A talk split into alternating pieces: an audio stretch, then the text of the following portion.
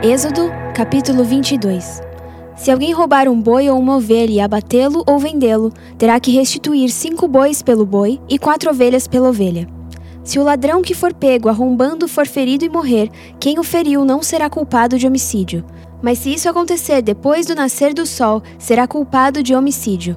O ladrão terá que restituir o que roubou, mas se não tiver nada, será vendido para pagar o roubo. Se o que foi roubado for encontrado vivo em seu poder, seja boi, seja jumento, seja ovelha, ele deverá restituí-lo em dobro. Se alguém levar seu rebanho para pastar num campo ou numa vinha e soltá-lo de modo que venha pastar no campo de outro homem, fará restituição com o melhor do seu campo ou da sua vinha. Se um fogo se espalhar e alcançar os espinheiros, e queimar os feixes colhidos, ou o trigo plantado, ou até a lavoura toda, aquele que iniciou o incêndio restituirá o prejuízo. Se alguém entregar ao seu próximo prata ou bens para serem guardados, e estes forem roubados da casa deste, o ladrão, se for encontrado, terá que restituí-los em dobro. Mas se o ladrão não for encontrado, o dono da casa terá que comparecer perante os juízes para que se determine se ele não lançou mão dos bens do outro.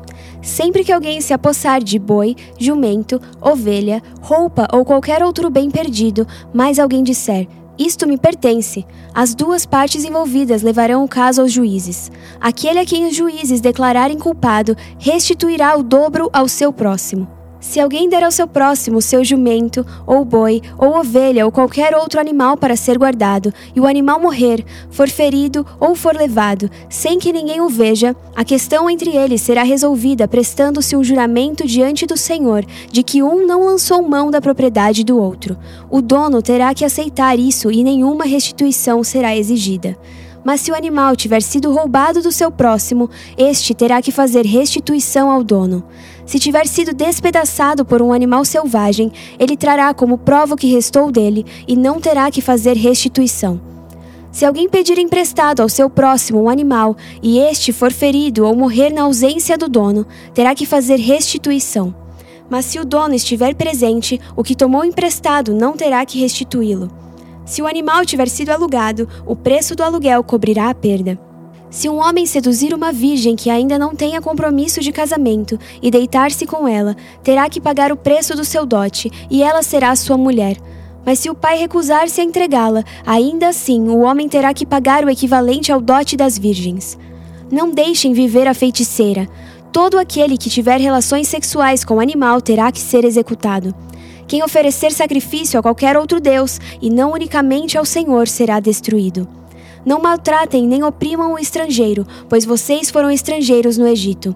Não prejudiquem as viúvas nem os órfãos, porque se o fizerem e eles clamarem a mim, eu certamente atenderei ao seu clamor. Com grande ira matarei vocês à espada, suas mulheres ficarão viúvas e seus filhos órfãos. Se fizerem empréstimo a alguém do meu povo, a algum necessitado que viva entre vocês, não cobrem juros dele, não emprestem visando ao lucro. Se tomarem como garantia o manto do seu próximo, devolvam-no até o pôr do sol, porque o manto é a única coberta que ele possui para o corpo. Em que mais se deitaria? Quando ele clamar a mim, eu o ouvirei, pois sou misericordioso. Não blasfemem contra Deus, nem amaldiçoem uma autoridade do seu povo. Não retenham as ofertas de suas colheitas. Consagrem-me o primeiro filho de vocês, e a primeira cria das vacas, das ovelhas e das cabras. Durante sete dias a cria ficará com a mãe, mas no oitavo dia entreguem-na a mim.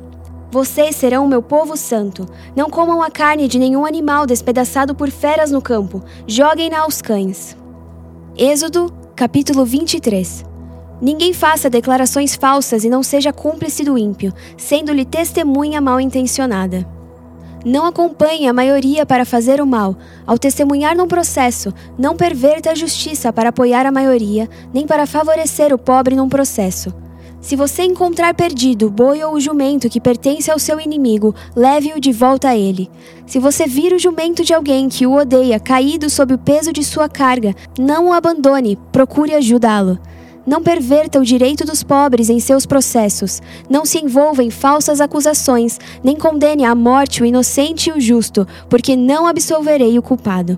Não aceite suborno, pois o suborno cega até os que têm discernimento e prejudica a causa do justo.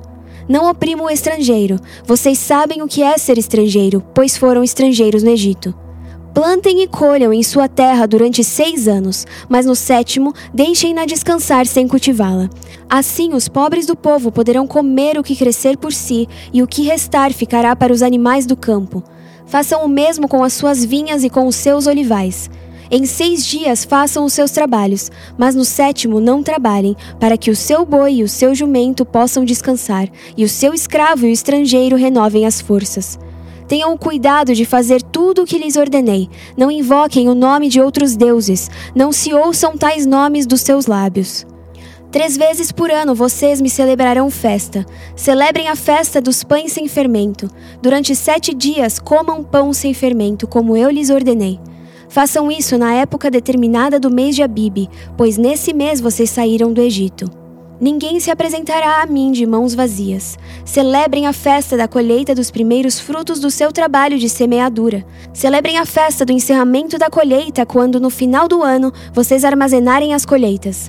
Três vezes por ano, todos os homens devem comparecer diante do Senhor, o soberano. Não ofereçam o sangue de um sacrifício feito em minha honra com pão fermentado. A gordura das ofertas de minhas festas não deverá ser guardada até a manhã seguinte. Tragam ao santuário do Senhor, o seu Deus, o melhor dos primeiros frutos das suas colheitas. Não cozinhem o cabrito no leite da própria mãe. Eis que envio um anjo à frente de vocês para protegê-los por todo o caminho e fazê-los chegar ao lugar que preparei. Prestem atenção e ouçam o que ele diz. Não se rebelem contra ele, pois não perdoará as suas transgressões, pois nele está o meu nome. Se vocês ouvirem atentamente o que ele disser e fizerem tudo o que lhes ordeno, serei inimigo dos seus inimigos e adversário dos seus adversários. O meu anjo irá à frente de vocês e o fará chegar à terra dos amorreus, dos ititas, dos ferezeus, dos cananeus, dos heveus e dos jebuseus, e eu os exterminarei. Não se curvem diante dos deuses deles, nem lhes prestem culto, nem sigam as suas práticas. Destruam-nos totalmente e quebrem as suas colunas sagradas. Prestem culto ao Senhor, o Deus de vocês, e ele os abençoará, dando-lhes alimento e água. Tirarei a doença do meio de vocês. Em sua terra nenhuma grávida perderá o filho, nem haverá mulher estéril. Farei completar-se o tempo de duração da vida de vocês. Mandarei adiante de vocês o meu terror, que porá em confusão todas as nações que vocês encontrarem. Farei que todos os seus inimigos virem as costas e fujam. Causarei pânico entre os heveus, os cananeus e os hititas para expulsá-los de diante de vocês. Não os expulsarei num só ano, pois a terra se tornaria desolada e os animais selvagens se multiplicariam, ameaçando vocês. Eu os expulsarei aos poucos, até que vocês sejam numerosos o suficiente para tomarem posse da terra. Estabelecerei as suas fronteiras desde o Mar Vermelho até o Mar dos Filisteus, e desde o deserto até o Eufrates. Entregarei em suas mãos os povos que vivem na terra, os quais vocês expulsarão de diante de vocês. Não façam aliança com eles, nem com os seus deuses. Não deixem que esses povos morem na terra de vocês, senão eles os levarão a pecar contra mim, porque prestar culto aos deuses deles será uma armadilha para vocês. Provérbios capítulo 10 Provérbios de Salomão. O filho sábio dá alegria ao pai, o filho tolo dá tristeza à mãe. Os tesouros de origem desonesta não servem para nada, mas a retidão livra da morte. O Senhor não deixa o justo passar fome, mas frustra a ambição dos ímpios. As mãos preguiçosas empobrecem o homem, porém as mãos diligentes lhe trazem riqueza. Aquele que fez a colheita no verão é filho sensato mas aquele que dormiu durante a ceifa é filho que causa vergonha. As bênçãos coroam a cabeça dos justos, mas a boca dos ímpios abriga violência. A memória deixada pelos justos será uma bênção, mas o nome dos ímpios apodrecerá. Os sábios de coração aceitam mandamentos, mas a boca do insensato o leva à ruína. Quem anda com integridade anda com segurança, mas quem segue veredas tortuosas será descoberto. Aquele que pisca maliciosamente causa tristeza, e a boca do insensato o leva à ruína. A boca do justo é fonte de vida, mas a boca dos ímpios abriga a violência. O ódio provoca dissensão, mas o amor cobre todos os pecados. A sabedoria está nos lábios dos que têm discernimento, mas a vara é para as costas daquele que não tem juízo. Os sábios acumulam conhecimento, mas a boca do insensato é um convite à ruína. A riqueza dos ricos é a sua cidade fortificada, mas a pobreza é a ruína dos pobres.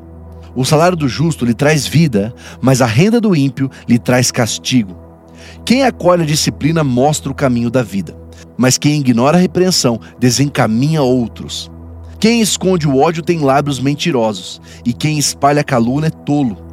Quando são muitas as palavras, o pecado está presente, mas quem controla a língua é sensato. A língua dos justos é prata escolhida, mas o coração dos ímpios quase não tem valor. As palavras dos justos dão sustento a muitos, mas os insensatos morrem por falta de juízo. A bênção do Senhor traz riqueza e não inclui dor alguma. O tolo encontra prazer na má conduta, mas o homem cheio de entendimento deleita-se na sabedoria. O que o ímpio teme lhe acontecerá. O que os justos desejam lhe será concedido. Passada a tempestade, o ímpio já não existe, mas o justo permanece firme para sempre. Como vinagre para os dentes e a fumaça para os olhos, assim é o preguiçoso para aqueles que o enviam. O temor do Senhor prolonga a vida, mas a vida do ímpio é abreviada. O que o justo almeja redunda em alegria, mas as esperanças dos ímpios dão em nada. O caminho do Senhor é o refúgio dos íntegros, mas é a ruína dos que praticam o mal. Os justos jamais serão desarraigados, mas os ímpios pouco duram na terra. A boca do justo produz sabedoria, mas a língua perversa será extirpada. Os lábios do justo sabem o que é próprio, mas a boca dos ímpios só conhece a perversidade. Mateus capítulo 2 depois que Jesus nasceu em Belém da Judéia, nos dias do rei Herodes, magos vindos do Oriente chegaram a Jerusalém e perguntaram: Onde está o recém-nascido, rei dos judeus? Vemos a sua estrela no Oriente e viemos adorá-lo. Quando o rei Herodes ouviu isso, ficou perturbado, e com ele toda Jerusalém. Tendo reunido todos os chefes dos sacerdotes do povo e os mestres da lei, perguntou-lhes: Onde deveria nascer o Cristo? E eles responderam: em Belém da Judéia, pois assim escreveu o profeta. Mas tu, Belém, da terra de Judá, de forma alguma és a menor entre as principais cidades de Judá, pois de ti virá o líder que, como pastor, conduzirá a Israel, o meu povo. Então Herodes chamou os magos secretamente e informou-se com eles a respeito do tempo exato em que a estrela tinha aparecido. Enviou-os a Belém e disse: Vão informar-se com exatidão sobre o menino, logo que o encontrarem. Avisem-me, para que eu também vá adorá-lo. Depois de ouvirem o rei, eles seguiram o seu caminho, e a estrela que tinham visto no oriente foi adiante deles, até que finalmente parou sobre o lugar onde estava o menino. Quando tornaram a ver a estrela, encheram-se de júbilo. Ao entrarem na casa, viram o um menino com Maria, sua mãe, e prostrando-se, o adoraram. Então abriram os seus tesouros e lhe deram presentes: ouro, incenso e mirra. E tendo sido advertidos em sonho para não voltarem a Herodes, retornaram à sua terra por outro caminho. Depois que partiram, um anjo do Senhor apareceu a José em sonho e lhe disse: Levante-se, tome o menino e sua mãe, e fuja para o Egito. Fique lá até que eu lhe diga, pois Herodes vai procurar o menino para matá-lo. Então ele se levantou, tomou o menino e sua mãe durante a noite e partiu para o Egito, onde ficou até a morte de Herodes. E assim se cumpriu o que o Senhor tinha dito pelo profeta: Do Egito chamei o meu filho. Quando Herodes percebeu que havia sido enganado pelos magos, ficou furioso e ordenou que matassem todos os meninos de dois anos para baixo, em Belém e nas proximidades, de acordo com a informação que havia obtido dos magos. Então se cumpriu o que fora dito pelo profeta Jeremias. Ouviu-se uma voz em Ramá, choro e grande lamentação. É Raquel que chora por seus filhos e recusa ser consolada porque já não existem. Depois que Herodes morreu, um anjo do Senhor apareceu em sonho a José, no Egito, e disse: Levante-se, tome o menino e sua mãe, e vá para a terra de Israel, pois estão mortos os que procuravam tirar a vida do menino. Ele se levantou, tomou o menino e sua mãe, e foi para a terra de Israel. Mas ao ouvir que Arquelau estava reinando na Judéia em lugar de seu pai Herodes, teve medo de ir para lá. Tendo sido avisado em sonho, retirou-se para a região da Galileia e foi viver numa cidade chamada Nazaré. Assim cumpriu-se o que fora dito pelos profetas: ele será chamado Nazareno. Olá, aqui é a pastora Paula. Vamos orar? Pai, obrigada, Senhor, por tudo aquilo que o Senhor tem colocado em nossas mãos. Que o Senhor possa vir com a tua presença, nos ajudando a administrar cada recurso e que nesse momento é, o Senhor possa estar abrindo novas portas, oportunidades para cada um de nós. Peço, Deus, que o Senhor nos capacite com sabedoria para administrar cada recurso que o Senhor tem colocado nas nossas mãos. Nosso coração é grato pela tua provisão. Em nome de Jesus. Amém.